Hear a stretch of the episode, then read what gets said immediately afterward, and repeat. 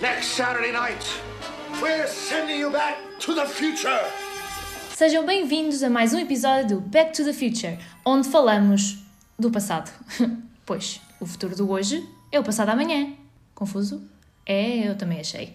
Eu, a vossa companhia do final de tarde, Mariana Cabral. Mas calma, para descontrair, tenho comigo duas pessoas espetaculares. Ora bem, a Inês Silva. Olá! E a Mónica Cardoso. Olá! Já imaginou viver a vida tal e qual como sempre sonhou? As coisas que podia fazer e experienciar? Uma vida sem stress, com menos preocupações. Falando de stress, e este é um assunto cada vez mais sensível na nossa sociedade, quase tabu, digamos. Nos dias de hoje, a vida tem cada vez mais um ritmo acelerado. Precisamos fazer tudo aqui e agora, no momento. E é, há uma dificuldade na gestão do tempo, e esse é, uma, é um forte causador de stress, de ansiedade e desconforto que pode chegar a afetar as pessoas até a um nível patológico. Mas fiquei a saber que existe um stress positivo. A sério? Acho que desconheço e olha que eu sou uma pessoa bastante estressada. Nós sempre associamos o stress a coisas negativas e sempre usamos expressões ai que stress, ou ai estou tão estressada que nem consigo pensar. O uso, é esse o uso mais comum para o termo stress e está relacionado a mal-estar, a uma condição que não é desejável. Mas a verdade é que o stress, numa dose mais pequena, vá, digamos, saudável, é bastante positivo. Ajuda-nos a estar alerta, a estar mais focados e cientes daquilo que nos rodeia, aumenta o nosso instinto de sobrevivência. Mas mesmo que haja esse lado vantajoso, não dá para esquecer que há uma grande parte negativa.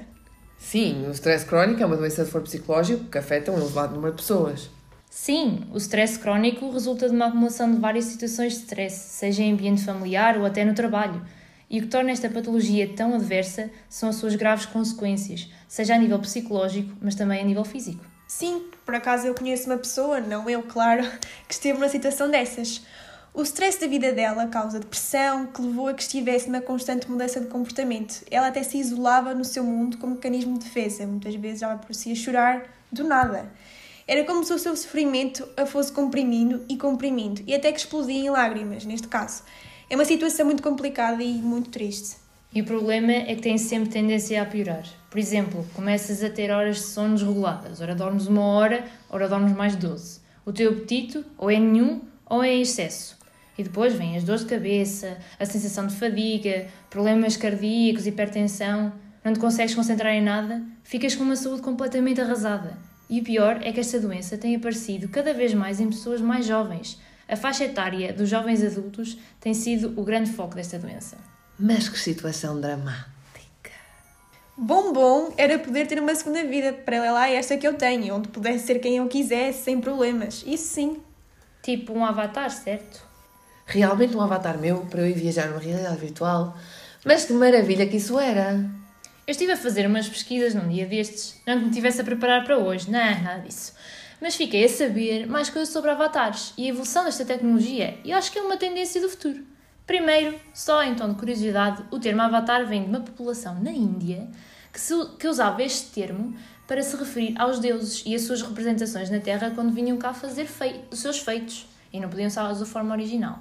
Mas, claro que o termo avatar, tal como conhecemos hoje, começou nos videojogos, em que a tua personagem vive, entre aspas, por ti, naquele mundo criado pelo jogo. Ah, sim! Mais recentemente, até há um jogo em que é o teu avatar que vive no mundo virtual. De Sims, conhecem, de certeza? Sim, sim, sim, sim conheço. Sim, também conheço. Mas em vez de usarem os avatares só para os jogos e para esse conceito de Second Life, que já agora também é um jogo, caso não saibam, devia ter usos mais benéficos para a sociedade, não? Sei lá. O quê? Tipo na saúde? Será que dá? É engraçado falarem nisso, porque realmente já estão a desenvolver tecnologias de avatar para o ramo da saúde. Uma espécie de medicina alternativa, no sentido que é mais a máquina que o senhor doutor. A sério? Mas como? Ora, por exemplo, descobri que estão a desenvolver um tratamento para quem sofre de disforia de género.